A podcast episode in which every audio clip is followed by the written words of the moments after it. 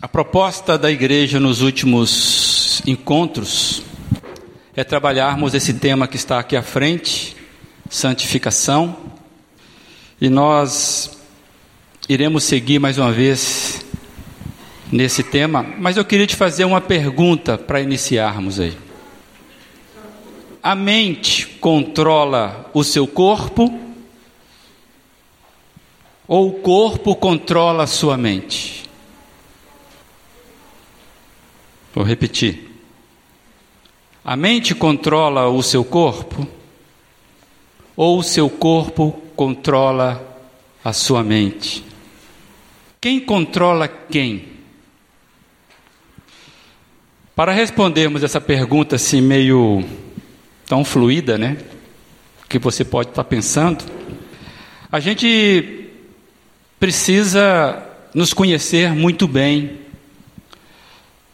pois é perceptível, pelo menos para mim, que nem sempre o corpo obedece à mente. Nem sempre a mente obedece ao corpo. Basta olhar, amados, para a quantidade de pares de sapato que muitas vezes nós temos guardado. É uma insanidade. Chega a ser uma insanidade. Olhe para o seu guarda-roupa e vê a quantidade de camisas iguais que você tem. Que passa anos sem usar. Independente qual é a melhor resposta, quem controla o quê, o certo é que se trata de mim e de você. Somos um todo, um ser complexo, com emoções, desejos, vontades, dentro de um corpo que tem mente, espírito, como diz o pessoal aí, tudo junto e misturado. E dá essa, o resultado é você, sou eu. Nos estudos que nós temos falado sobre o processo de santificação, que a gente se propôs a fazer aqui, nós já vimos quantos nossos pensamentos, quanto que das nossas ações, as nossas vontades, como que tudo isso é plenamente conhecido por Deus.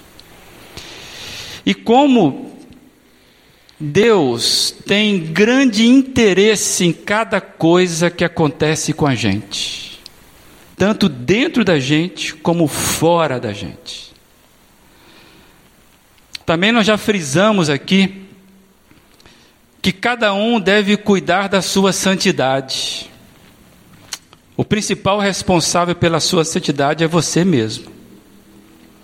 É bom lembrar disso porque muitas vezes nós justificamos algumas coisas que nós não nos responsabilizamos e jogamos a responsabilidade para outros. Tem muita gente que culpa a igreja por não ter conseguido manter uma intimidade com Deus. Julga o vizinho, julga o pastor, julga quem você quiser julgar. Como alguém já disse, a culpa é minha e eu coloco ela onde eu quiser, né? E, e na verdade, o que nós precisamos entender que santificação é um processo onde eu me responsabilizo por caminhar diante de Deus. E hoje nós pretendemos avançar um pouco mais. Caso você tenha perdido as mensagens anteriores, você pode acessar depois aí é, os aplicativos que nós costumamos divulgar, mas no final a gente vai divulgar de novo, que é lá no, no biblecast.net também no Spotify você consegue pegar nessas plataformas aí as, as mensagens anteriores. Pode ser que isso te ajude a acompanhar os nossos o nosso raciocínio. Mas hoje nós queremos avançar e ver na seguinte questão: que a verdadeira santidade inclui o domínio sobre o nosso corpo. O nosso corpo, estamos dizendo aquilo em relação ao, aos seus apetites e às suas vontades. Então, eu gostaria que você, se pudesse ficar de pé, e nós vamos ler dois textos, aqueles textos que têm nos acompanhado já há algum tempo.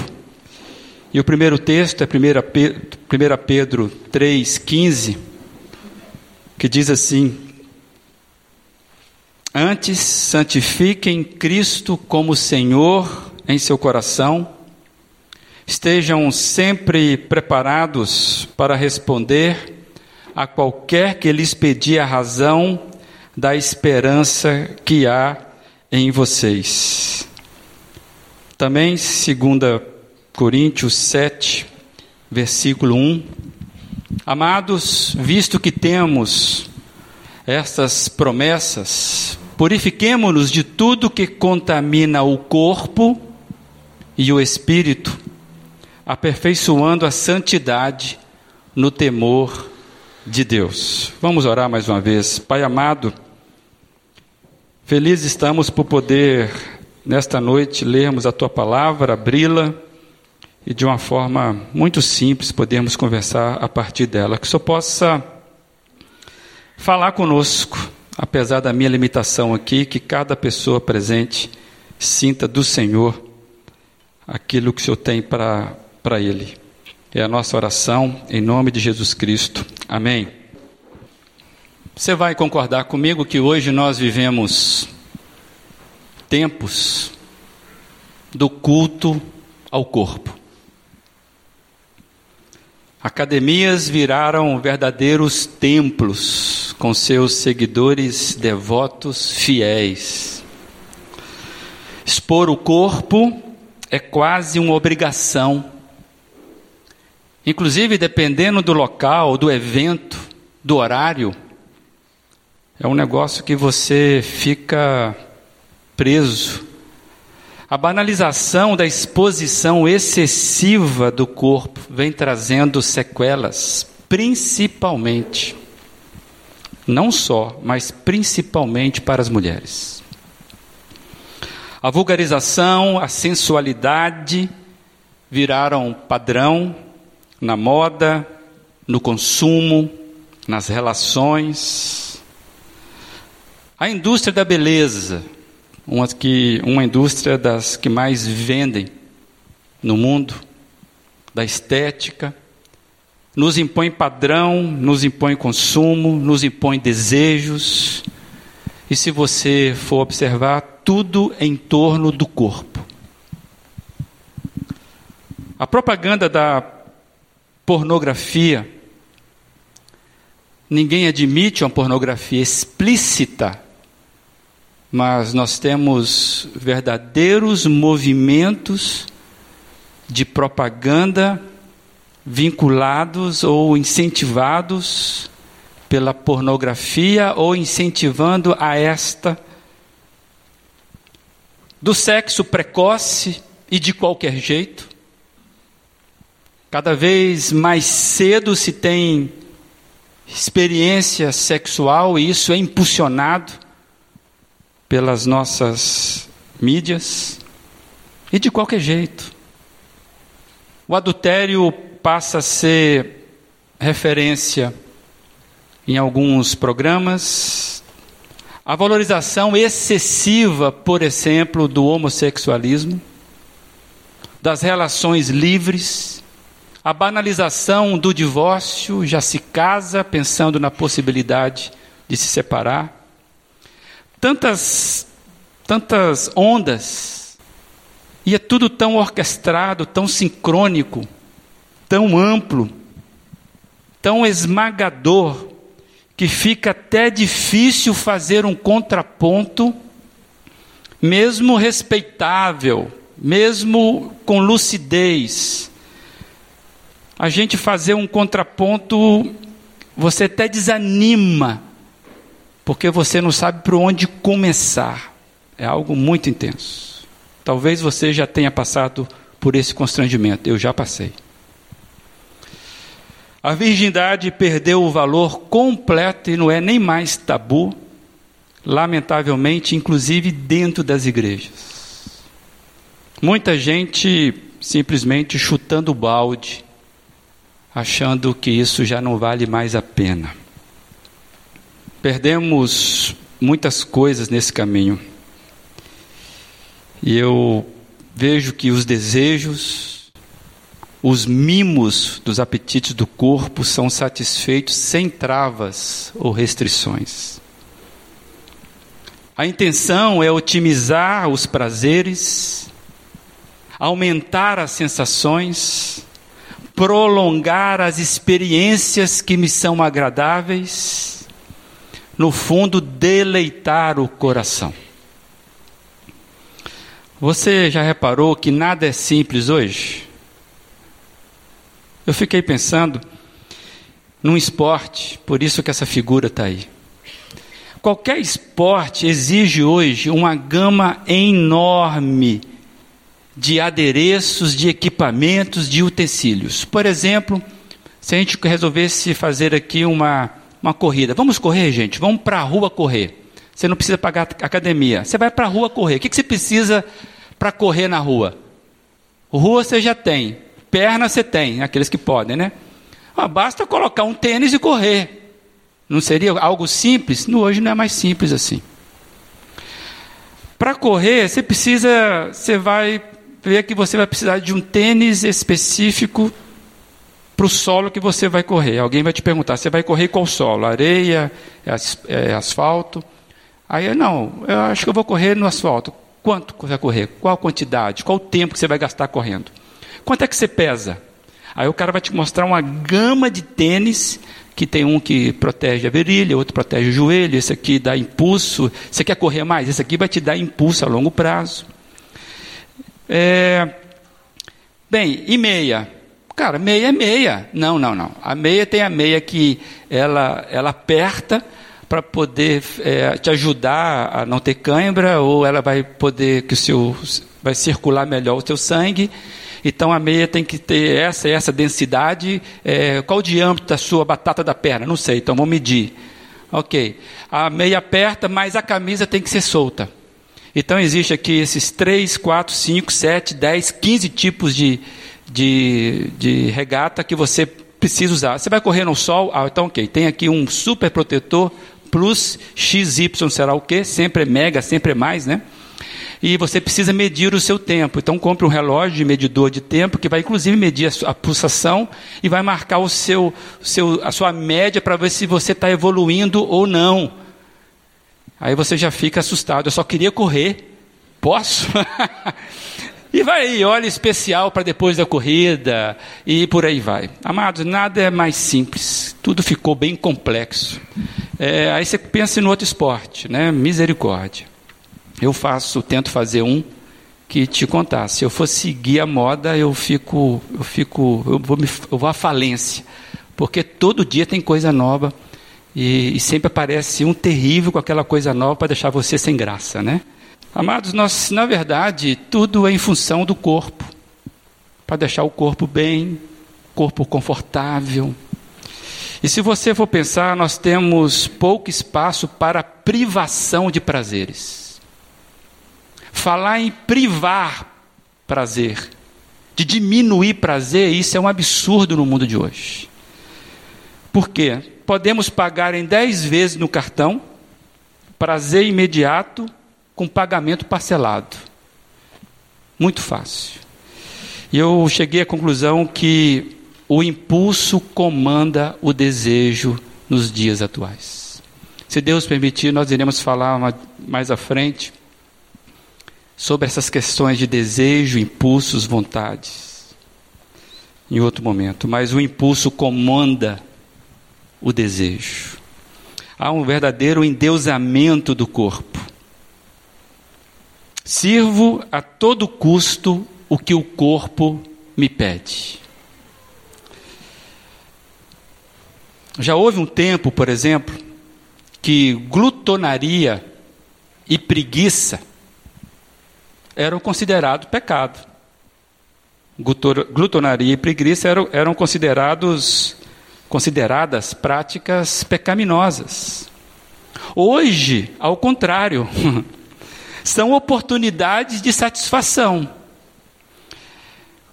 Por exemplo, por exemplo, Sexta-feira é desejada, é o dia, o dia mais desejado da semana, é o final de sexta-feira. O final de semana está chegando.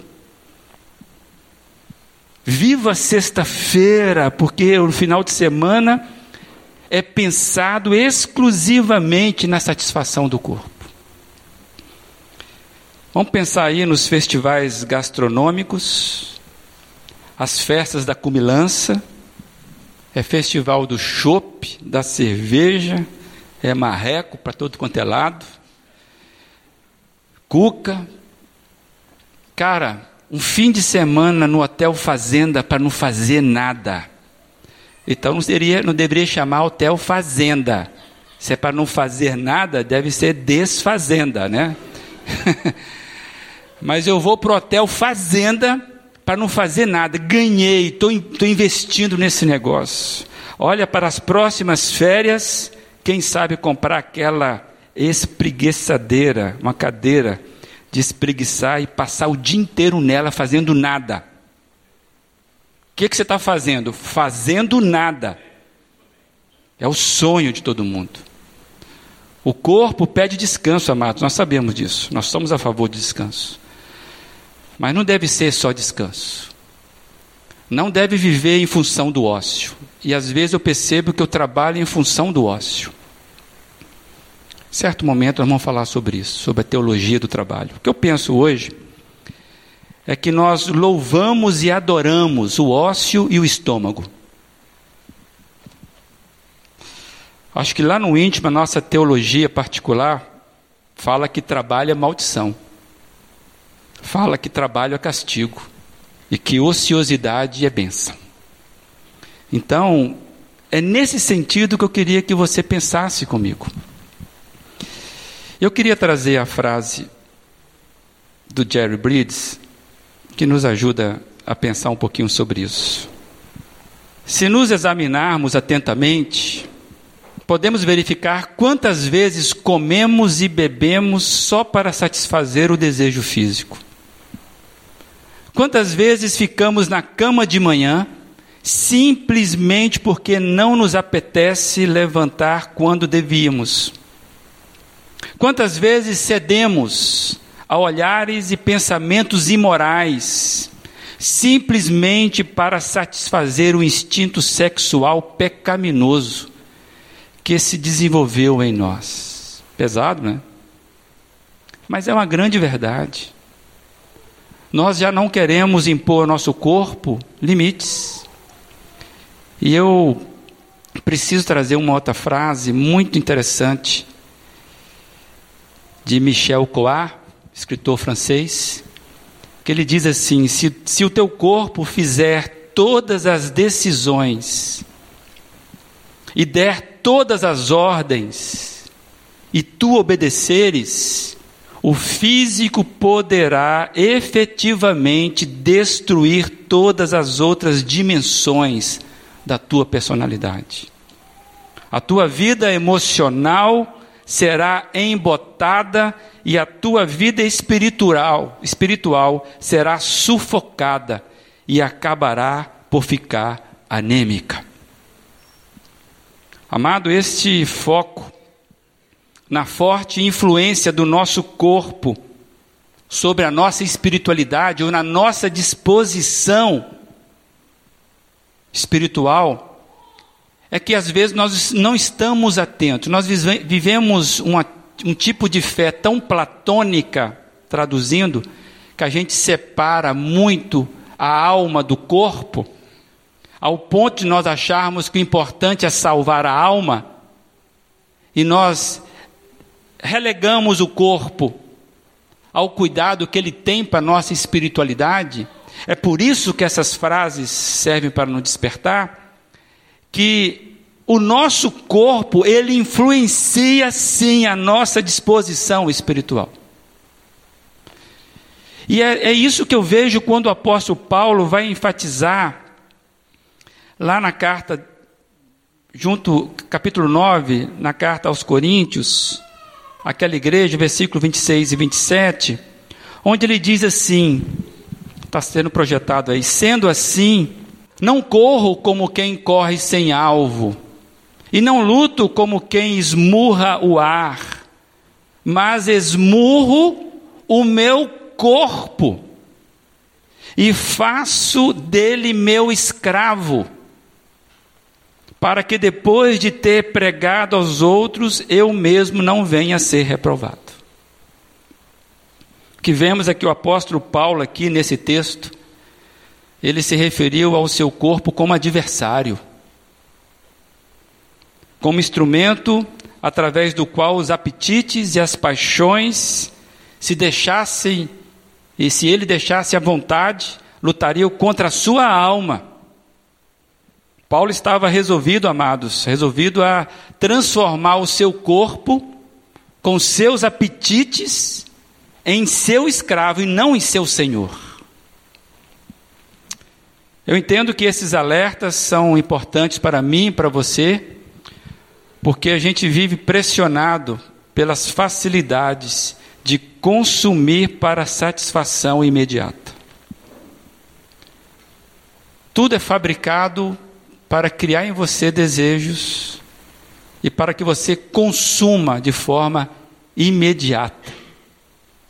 E para darmos mimos aos nossos corpos. Como é difícil mantermos os nossos apetites e desejos naturais sob controle para não pecarmos.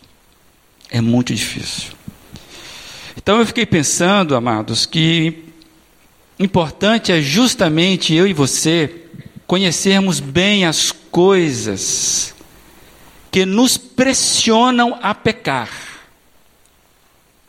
Onde eu, vou, onde eu quero chamar a sua atenção? Conhecer, você precisa conhecer as coisas que o teu corpo tem carência. E essas coisas, elas te pressionam a pecar. Por isso que nós não podemos aqui fazer uma lista de pode e não pode. A gente não pode ficar julgando ou impondo normas de comportamento a ninguém. Paulo, inclusive, vai trabalhar isso em Romanos 14, merece um estudo em outro momento, onde ele fala: você não deve julgar ninguém pelo comer ou pelo beber.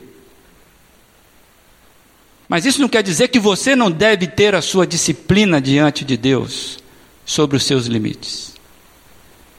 Nós devemos sempre nos lembrar que no processo de santificação eu sou responsável. Então, se você come demais, não culpa que a comida estava muito boa. Ah, não aguentei, estava muito boa essa comida. Oh, você comeu demais porque você é glutão, ué. Ah, eu queria ir tanto na vigília, mas dormi. Porque eu estava cansado demais, fiquei, fiquei vendo filme até mais tarde. Ué, então o culpado é o Netflix, o culpado é o pastor que marcou a vigília naquele dia, o culpado é, é o outro. Responsabilidade minha e sua, colocar o seu corpo em condição de responder aos apelos espirituais. Na hora de ficar de pé, está dormindo. Na hora de dormir, está de pé. Não dá, né? John Wesley, avivalista do século XVIII, ele, quando era criança, ele perguntou para a mãe dele uma criança, imagina uma criança pequena perguntando: "Mãe, o que é pecado?" Aí você dá para imaginar como é que era a ambiência da casa de John Wesley. A mãe de John Wesley, você quer buscar uma biografia bacana? Procura lá, Suzanne Wesley. A mãe de John Wesley, então respondeu para ele da seguinte, da seguinte forma. Vai ser projetado aí para você. É, só lembrando que John Wesley perguntou: Mãe, o que é pecado? Ela respondeu: O que enfraquece a sua razão, prejudica a sensibilidade de sua consciência, obscurece o seu senso de Deus ou tira o prazer das coisas espirituais. Enfim, o que aumenta a força e a autoridade do seu corpo sobre a sua mente. aquilo é pecado para você, por mais inocente que possa ser em si mesmo. Força e autoridade que damos ao nosso corpo. E nós sabemos que as necessidades do corpo nunca são satisfeitas.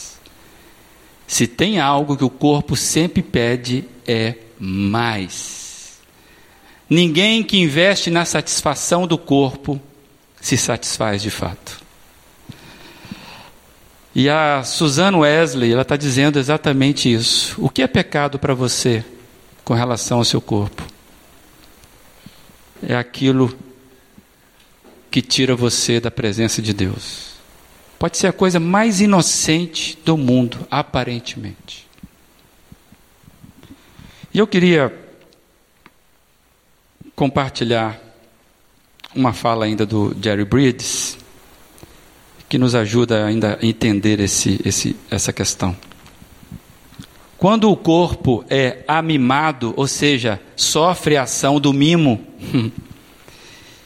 e levado ao exagero, os instintos e paixões do corpo tendem a crescer e a dominar os nossos pensamentos e ações. A nossa propensão é, portanto, não fazer o que devemos, mas o que queremos, quando obedecemos aos desejos das, da nossa natureza pecaminosa. Quem, quem é pai de criança aqui, ou que trabalha com criança, sabe disso. A criança, ela vive em função dos desejos dela. ela vive em função das necessidades dela, do corpo dela. Uma criança, quando está com fome, misericórdia. Quem segura uma criança com fome? Ela não sabe administrar as carências do corpo dela. Por isso que nós já aprendemos com Paulo que na igreja imaturo ele chama de crentes que são crianças, são imaturos, vivem em função do que sentem, em função daquilo que eles desejam, e eles ficam chorando o tempo todo. Na Bíblia há um pedaço de referência que criança é imatura, e em criança é imatura mesmo. Quando Cristo fala, ou quando a Bíblia nos ensina a sermos iguais crianças não é na teimosia, não é nos mimos, não é na imaturidade. É na consciência total de dependência do adulto. Saber que ela precisa do adulto. Inclusive você que é menor de idade, você precisa dos seus pais ou responsáveis para te representar. É nesse sentido. Então, quando nós mimamos demais o nosso corpo, nós somos que nem criança. Só queremos fazer o que queremos. E quando você olha para adulto, criança, é difícil gerenciar no trabalho alguém que é criança, mas tem 50 anos. É complicado, você sabe disso. Você não pode bater, né? Também não pode bater nem criança mais também, né? O negócio está complicado. Amados, no processo de santificação, a disciplina espiritual inclui aprendermos dizer não ao nosso corpo, em vez de continuarmos cedendo aos seus desejos. Temos a tendência de agir de acordo com os nossos sentimentos. Vivemos a época que o sentimento vale mais do que tudo. O problema, amados, é que raras vezes nós vamos sentir vontade de fazer o que de fato devíamos. Não sentimos vontade, por exemplo, de sair da cama para termos a nossa hora sós com Deus. De manhã, não consigo levantar. Muito mais ter um tempo de qualidade para a minha família, se eu não tenho, ainda mais vou orar. vou tirar tempo para orar, ler a Bíblia. Não, não consigo. O corpo está destreinado para isso e você não quer mudar isso. É por isso que temos de controlar, amados, o nosso corpo e transformá-lo em servo em vez de Senhor. Então, aquela perguntinha no início tem todo sentido. E eu fiquei pensando que a Bíblia fala sobre domínio próprio. Já ouviram essa expressão na Bíblia? Domínio próprio. Está lá em Gálatas 5, dentro de um contexto que fala que o domínio próprio é parte do fruto do Espírito Santo.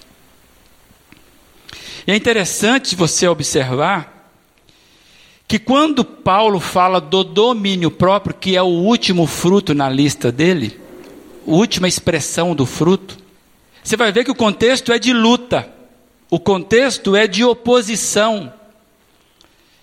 Oposição de duas fontes de desejos. Ele diz bem claro lá.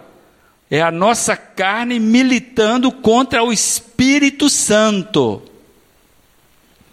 Vamos recordar, vai ser projetado aí para você, Gálatas 5, 16 e 17, que diz assim: Por isso, digo, vivam pelo Espírito Santo e de modo nenhum satisfarão os desejos da carne. Pois a carne deseja o que é contrário ao Espírito Santo e o Espírito Santo, que é o que é contrário à carne. Eles estão em conflito um com o outro, de modo que vocês não fazem o que desejam. Eu quis grifar aí que é o Espírito Santo, porque às vezes você lê esse texto achando que está falando que é o seu espírito. Amado, santificação é o processo de luta que se instala dentro de nós quando chega o Espírito Santo. Um novo agente operador começa a agir dentro da gente. Essa é a diferença do crente. E isso começa a causar conflito dentro de nós de quem comanda naturalmente as coisas, porque a carne até então dominava está tudo dominado. Aí chega um agente e começa agora a ter um conflito de domínio. E só quem tem o Espírito Santo passa a ter consciência de que há uma guerra dentro da gente. Por isso que santificação só faz sentido para quem é de Jesus. Tem gente que nesse auditório que não está nem aí para o que nós estamos falando. Porque não tem Jesus. Não entendeu. Vai passando a vida na brincadeira. Não tem consciência espiritual, só tem consciência carnal. Aí o corpo deita e rola. E quando a gente percebe que o Espírito Santo é esse agente operador dentro da gente, a gente começa a ter uma visão da vida diferente. Quem já viu Matrix, o primeiro, que é o único bom? Os outros dois foi para ganhar dinheiro da gente. É quando você pega, de fato, a pílula correta. Você quer viver na ilusão ou você quer viver na realidade? Eu quero viver na realidade. Olha, você não vai conseguir voltar mais. É isso que eu quero. Aí pego a pílula azul, é a vermelha? Então você pega a vermelha que é do sangue de Jesus. Boa, hein? Aí você é lavado por dentro, aí você, opa, eu nunca tinha reparado a vida desse jeito. Aí começa a sua luta. Mas quem não tem o Espírito Santo não tem esse problema. Esse é problema de crente. E aí, a pergunta é: que luta é essa? Eu queria só lembrar, melhor a gente lembrar do texto. A gente vai ler então, dentro do contexto, os versículos 18 a 23, que diz assim: Mas se vocês são guiados pelo Espírito Santo, não estão debaixo da lei. Ora, as obras da carne são manifestas, são claras: imoralidade sexual, impureza e libertinagem, idolatria e feitiçaria, ódio, discórdia, ciúmes, ira, egoísmo, dissensões, facções e inveja, embriaguez, orgias, e coisas semelhantes. Eu os advirto, como antes já os adverti, que os que praticam essas coisas não herdarão o reino de Deus. Mas o fruto do Espírito é amor, alegria, paz, paciência, amabilidade, bondade, fidelidade, mansidão e domínio próprio. Domínio próprio, então, amado, significa autocontrole sobre o novo controle. É o poder de dizer não aos seus impulsos quando eles de fato não são bons e você só sabe que eles não são bons para você quando o Espírito Santo acende a luzinha vermelha dentro de você. Aí eu fiquei pensando que num mundo de excessos como o nosso, a Bíblia lista o domínio próprio como parte do fruto de uma vida orientada pelo Espírito Santo. E o domínio próprio afeta várias áreas da sua vida e da minha vida. Eu falei essa semana com alguém, que talvez sirva para você, eu lembrei quando eu estava estudando isso aqui. É muito importante você prestar atenção nisso. Isso pode mudar o seu paradigma de encarar as coisas. Quando você recebe Jesus, você toma uma decisão por Jesus, que você recebe o Espírito Santo. Eu vou brincar agora. O espírito de porco continua dentro de você. Então a pessoa começa assim: olha, eu aceitei Jesus e eu comecei a orar pelas, pelos meus pecados. E o Espírito Santo começou a me mostrar. Então começa a anotar os seus pecados, para você ter ciência deles. Lembra? Você precisa ter consciência dos seus pecados. Aí um mês depois, pastor, a lista só está aumentando. Ué, sinal que o Espírito Santo está trabalhando, né? Então põe na sua cabeça que o que acontece não é que a, aquilo que você gostava, aquilo que dominava você, isso simplesmente vai sumir. Não. Isso vai ficar lá latejando, só que agora tem um comando. Porque se não fosse assim, não teria necessidade de domínio próprio. Por isso que o domínio é próprio, não é o domínio do outro.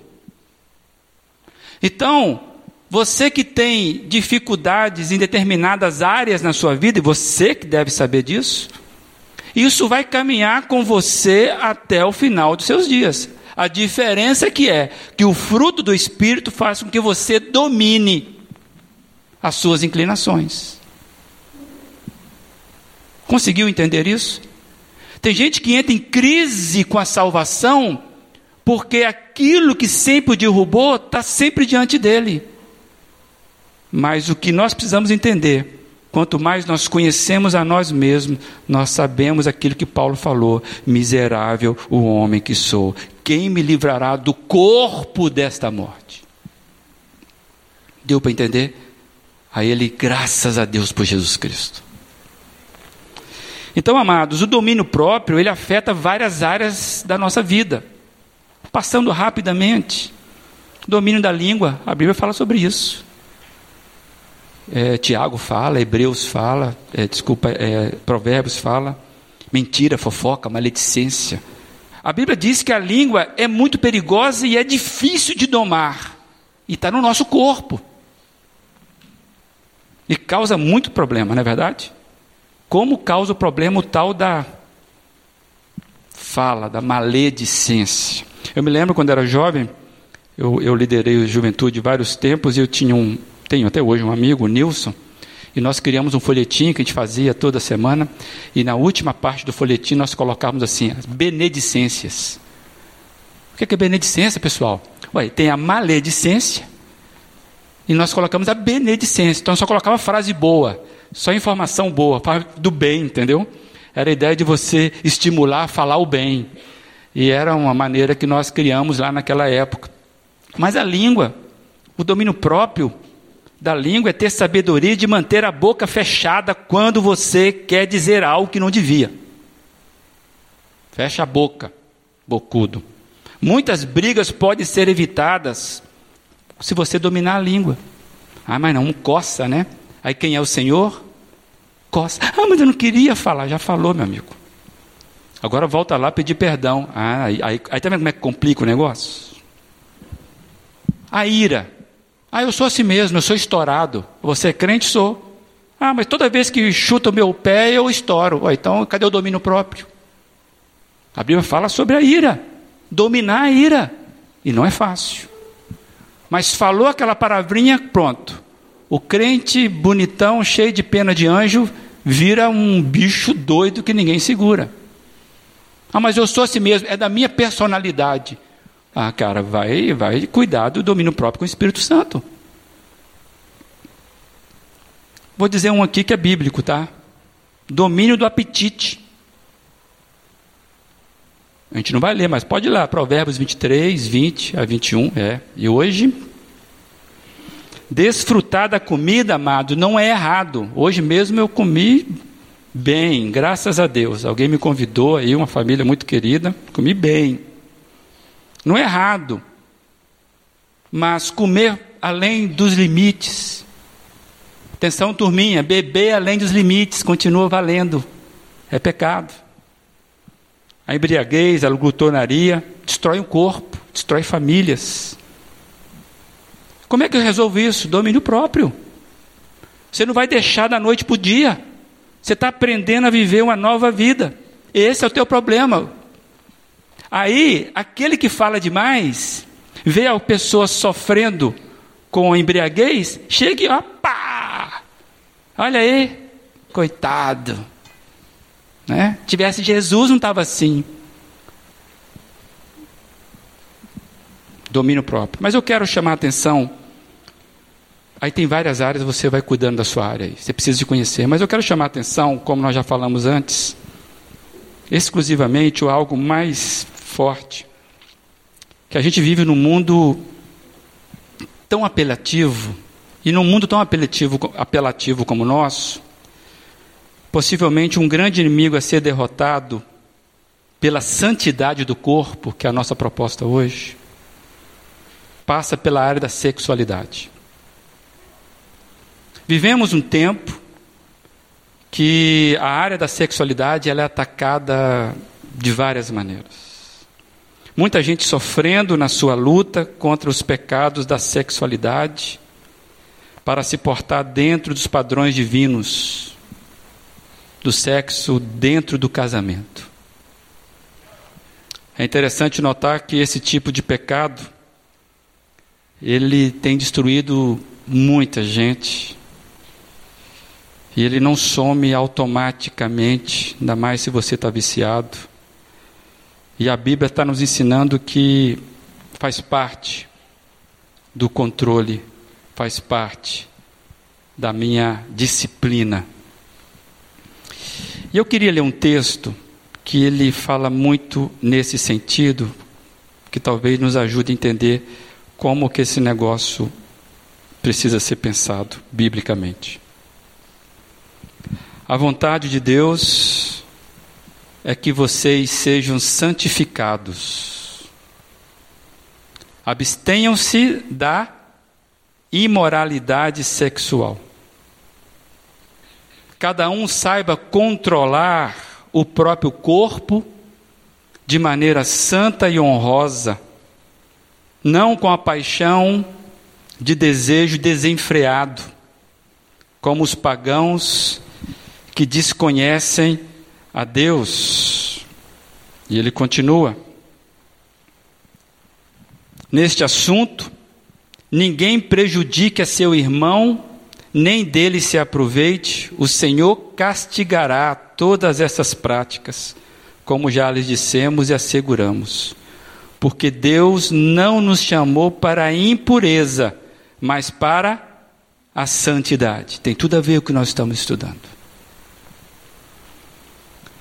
Amados, o segredo para se começar a controlar a força dos nossos apetites físicos é reduzir as oportunidades de tentação. Porque as nossas inclinações para o pecado, aquilo que a Bíblia chama de concupiscências, elas são fortalecidas pela tentação. Aquele que é inclinado a ser descontrolado nas finanças, ele vai ser impulsionado quando ele se está deparado com uma, uma tentação com relação a gastar. Aquele que é descontrolado com a mentira, no aperto, ele vai ser tentado a falar uma mentira para se livrar do aperto. Aquele que tem problema na área sexual, da mesma forma. Quando ele vai ser pressionado, ele tende a responder com as suas carências para se livrar ou para ter satisfação naquele momento. Então, é reduzir as oportunidades de tentação. Lembrando que apenas sofrem a luta quem tem a fonte contrária dentro. Somente o Espírito Santo pode produzir em nós a capacidade de de vencermos as inclinações e os apetites do nosso corpo. Somente. Se eu e você não tivermos o Espírito Santo, podemos ser polidos, polidos, polidos. Uma hora a gente chuta o balde. Já finalizando, eu queria que você entendesse, eu preciso abordar um, um aspecto que eu acho muito importante, já que nós estamos falando nesse tema do corpo. E eu queria que você pensasse comigo. Tem um texto que ele é muito conhecido de nós, por nós. Romanos 12, já citamos aqui várias vezes. Olha, vamos ler esse texto com, com este carinho. Rogo-vos, pois, irmãos, pela compaixão de Deus, olha o que ele diz: que apresenteis os vossos corpos em sacrifício vivo, santo e agradável a Deus, que é o vosso culto racional. Observaram a palavra aí que ele está dizendo? Apresentei os vossos corpos. E ele continua dizendo o texto: E não sede conformados com este mundo, mas sede transformados pela renovação do vosso entendimento para que experimenteis qual seja a boa, agradável e perfeita vontade de Deus. Se eu perguntasse aqui, quem gostaria de experimentar a boa, agradável e perfeita vontade de Deus? Todos nós levantaríamos as nossas mãos. Mas o texto está dizendo claro qual é a condição para que nós experimentemos a vontade de Deus tríplice, completa. Deixa eu chamar a atenção aqui, amados, que como é que fica o entendimento, esse entendimento hoje, de apresentar os nossos corpos em sacrifício santo e não nos conformarmos com este mundo? Como é que nós podemos entender isso hoje dentro do tema que nós estamos estudando? E talvez justamente a maneira como nós temos apresentado os nossos corpos temos apresentado o nosso corpo hoje, como eu e você temos nos apresentado no meio evangélico, seja onde mais haja conformidade com o mundo. Eu queria que você, você que já me conhece sabe disso, mas eu não estou aqui fazendo nenhum apelo a padrão de vestimenta, longe disso. Não me julguem mal, não estou querendo aqui emitir uma régua para um jeito de como a gente deve vestir, como a gente deve se alimentar. Eu não estou aqui para dizer o jeito que, como a gente deve se expor ou não o nosso corpo, Como é que eu trato da minha estampa? Linda estampa que você tem. Lindo, né? Você olha no espelho, fala: "Meu Deus, que obra". Eu não estou aqui para trazer padrão, ficar medindo altura de saia, profundidade do decote, roupinha colada. Não, não quero, não quero, não é isso. Espero que você entenda a minha intenção. Mas, amados, eu queria lançar aí uma, uma frase para você pensar a partir de Romanos 12. Mas o que precisamos pensar é a forma como lido com o meu corpo, na forma como me visto, cumpre Romanos 12? Ou você acha que Romanos 12 não tem a ver com o que Romanos 12 está falando? E você tem apresentado o seu corpo não em sacrifício vivo, e muita gente não está entendendo por que não experimenta a boa, perfeita vontade de Deus, por exemplo, nos relacionamentos. Isso me incomodou e eu, eu relutei de trazer esse assunto, que os irmãos sabem que eu não prego sobre uso e costume e nunca vou fazer isso. Eu não fico, eu não fico mensurando se você deve ou não vestir ou não vestir algumas coisas. Mas às vezes eu acho que está faltando um discernimento do povo de Deus sobre o que vestir, o que não vestir, o que comprar, o que não comprar, o que comer e não comer, o que participar e não participar. Você está com seu corpo lá oferecendo sacrifício vivo, agradável a Deus? Qual a intenção de comprar aquela roupa? De comprar aquela coisa? É para satisfazer o seu corpo, seu corpito? Às vezes eu fico preocupado com isso. Determinados padrões que nós estamos trazendo sem perceber. Os irmãos estão me entendendo, em nome do Senhor Jesus, eu não estou aqui, não julgo ninguém, mas eu queria que cada um fizesse a leitura de si mesmo. E eu quero trazer uma frase de um pastor que nós apreciamos, que eu achei interessante o que ele falou. Eu preciso da ajuda dele. As vestes revelam mais o nosso interior do que de fato cobrem o nosso corpo. Elas falam tanto quanto demonstram. Elas mostram os nossos valores mais do que simbolizam nossa cultura. Se o nosso corpo deve ser usado em santificação e honra, então devemos ser criteriosos na maneira de nos vestirmos. Usar roupas com a intenção de defraudar alguém, ou seja, despertar em outrem um desejo que não possa ser legitimamente satisfeito, é um pecado contra Deus e contra o próximo. Devemos nos vestir com modéstia, com decência. Devemos nos vestir para a glória de Deus e não para despertar olhares cheios de cobiça em tempo de Instagram, onde há um culto à, à persona. Amados, a santificação, que diz o texto lá, sem a qual ninguém verá o Senhor, passa também pela maneira como nos vestimos, bem como a maneira como usamos o nosso corpo.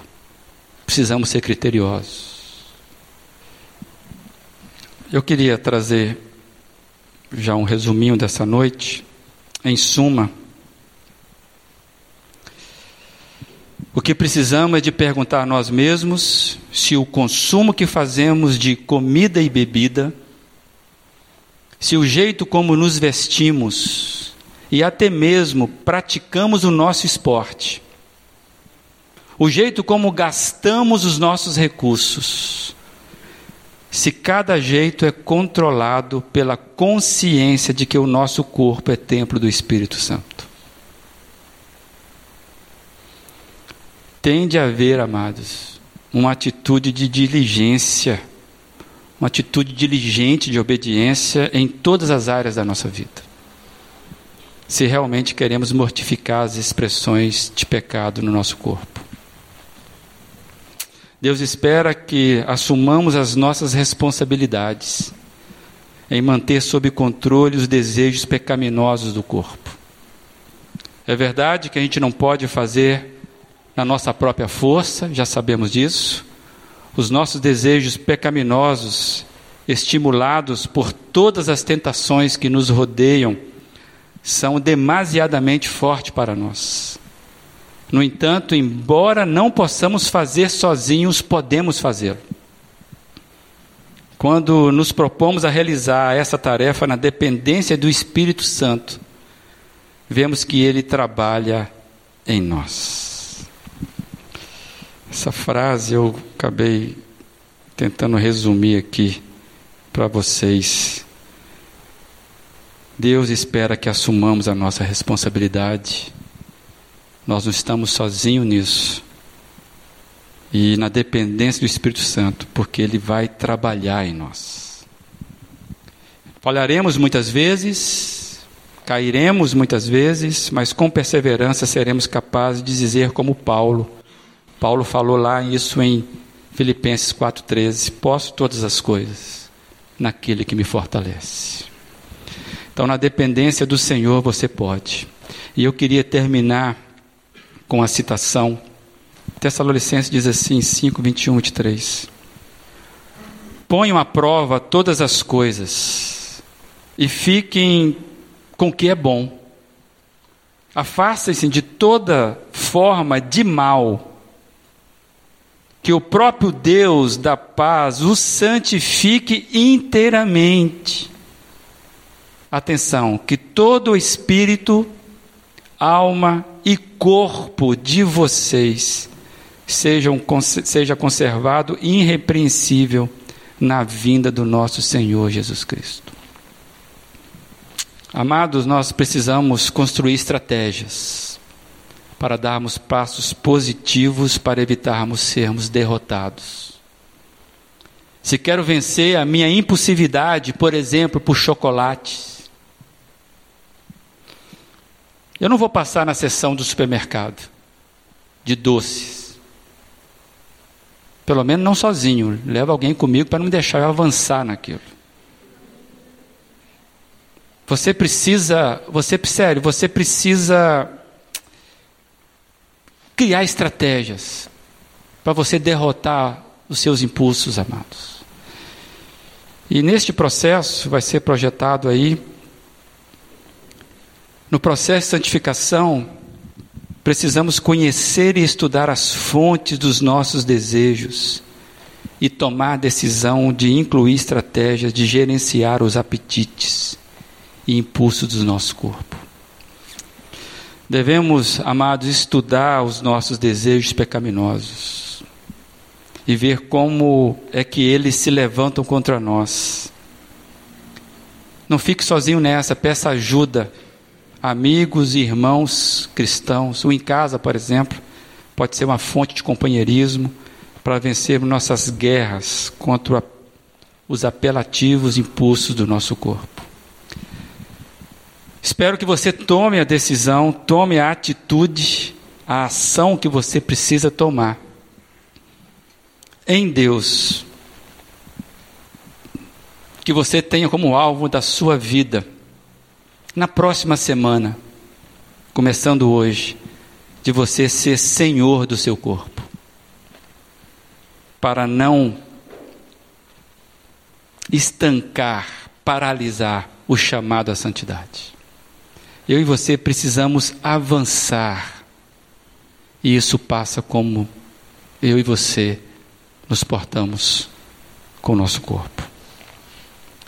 Não sei dizer onde você está, mas se você tem corpo, você tem um belo problema para resolver com o Espírito Santo.